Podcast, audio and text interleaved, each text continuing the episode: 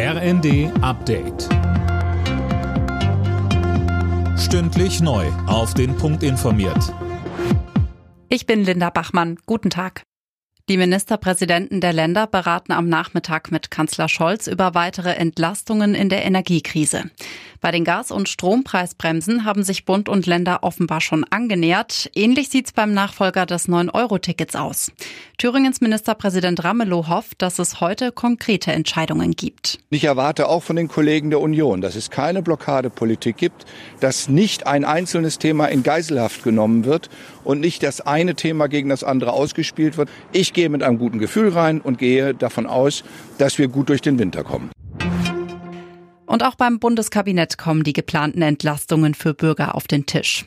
Dabei geht es um einen Entwurf für eine Einmalzahlung für Privathaushalte und kleinere Gewerbe beim Gas. Geplant ist die Höhe des Dezemberabschlags zu übernehmen.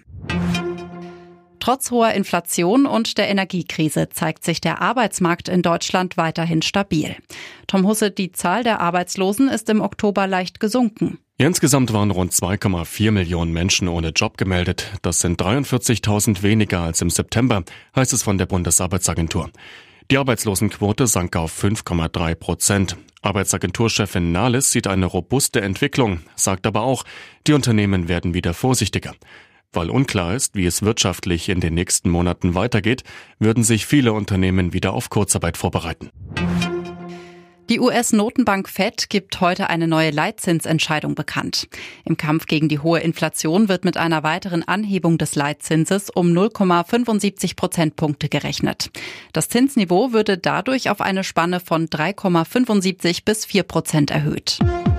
Alle Nachrichten auf rnd.de